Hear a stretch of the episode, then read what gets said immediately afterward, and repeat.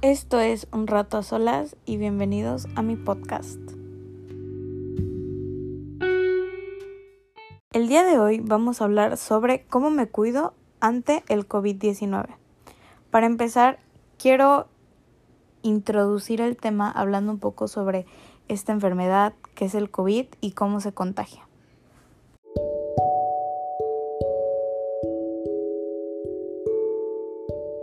Muchos de ustedes deben saber, el COVID llegó a México hace aproximadamente un año y algunos meses.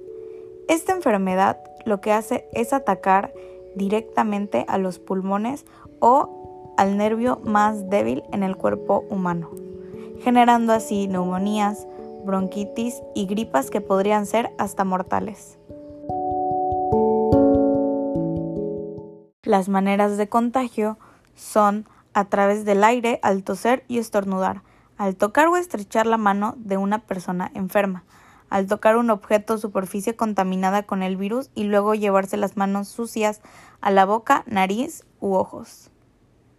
Para evitar este tipo de contagios, lo que yo recomendaría y utilizo en mi vida diaria es 100% llevar el cubrebocas la mayoría del tiempo, incluso cuando nos encontremos en familia.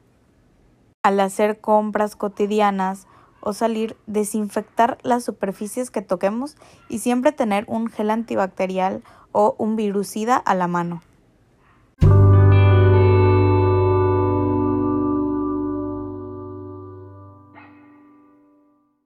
Desinfectar frutas, verduras y alimentos, al igual que estar muy atento a los comunicados que dé el gobierno acerca del COVID-19.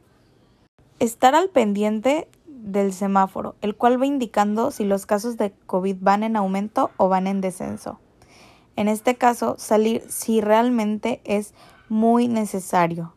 Concluyo esto diciendo que el método más eficaz para combatir este virus es utilizando virucidas, cubrebocas, lavándonos las manos de 1 a 2 minutos o cantando la canción de feliz cumpleaños, ahí se los dejo como consejo.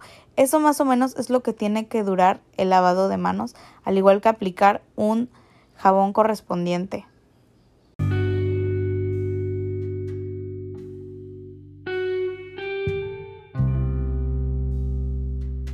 Y sobre todo ser conscientes de que este virus no es un juego y que ha matado a muchas personas.